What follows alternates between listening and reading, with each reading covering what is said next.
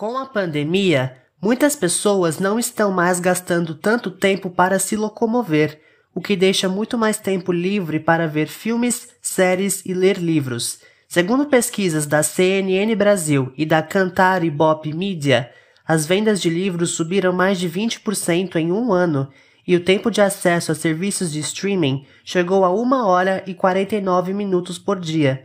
Mas apesar da mudança de cenário, as pessoas continuam com seu tempo sobrecarregado. É o caso de Vinícius de Souza, psicólogo. É, bom, na pandemia o tempo tem sido bem restrito, né, então infelizmente eu não tenho conseguido muito é, fazer as coisas de lazer, né, as coisas que eu gosto.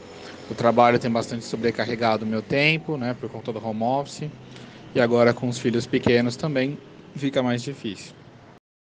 Apesar de seu trabalho e de seus filhos recém-nascidos consumirem boa parte de seu tempo, Vinícius ainda consegue achar espaço para relaxar e se divertir, dedicando-se a atividades mais simples e rápidas.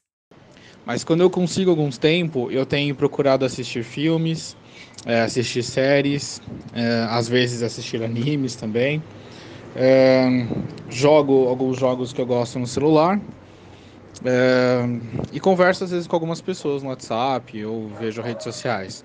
Geralmente quando me sobra, me sobra tempo são essas as coisas que eu faço, porque elas são coisas mais simples, coisas mais rápidas e assim eu consigo descansar um pouquinho.